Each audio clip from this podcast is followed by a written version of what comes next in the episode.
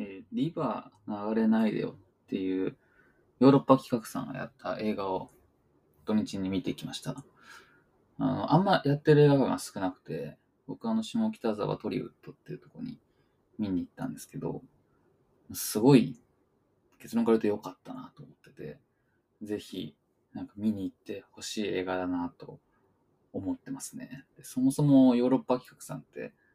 あの、サマータイムシンブルースっていう映画があって、もともと演劇だったらしいんですけど、まあ、それを高校か中学生の時見た時に、あれ香川県が舞台なんですけど、自分が住んでた地域が舞台だったっていうだけでたまたま舞台挨拶行ってみたんですけど、ものすごく面白かったんですよね。なんかこう、脚本っていう言葉、その当時は知らなかったんですけど、うまくできてるなっていうのが、あよく分かって、うんすごい子供ながら衝撃を受けたことを覚えてますね。いわゆる群像劇チックというか、うん、あ、このことはここでこういうことだったんだ、みたいなのがわかる。回収されていく楽しさみたいなところは、サマータイムマシンブルースで学んだのかなというか、すごい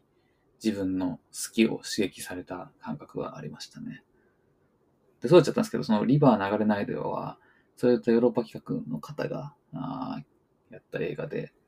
貴船神社であり、貴船に起こる、で起こった映画なんですけど、まあ、言い過ぎるとネタバレになるんですけど、まあただあの説明文に書いてあることだけ話すと、いわゆるタイムループモードっていうので、まあずっと2分間が繰り返すっていう映画なんですよね。タイムリープが2分なんですよ。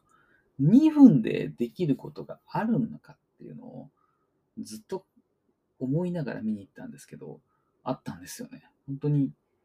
2分でずっとタイムリープしながら、リープじゃないな、タイムループですね。タイムループしながら、あの、ずっと物語が繰り返されるけど、でも物語としては結構起承転結もちゃんとあって、すすごく見ていて飽きない映画だなっていうのは思いましたね。で、なんか自分もハリウッドの対策とかも好きなんですけど、そういった映画と違って、本当に基本でもすごい狭い知識しか取ってないので、多分制作費はすごい安いんだろうな。でも、面白さで言うとものすごく面白いっていう、なんかこう映画らしさのエンタメ性みたいなのを、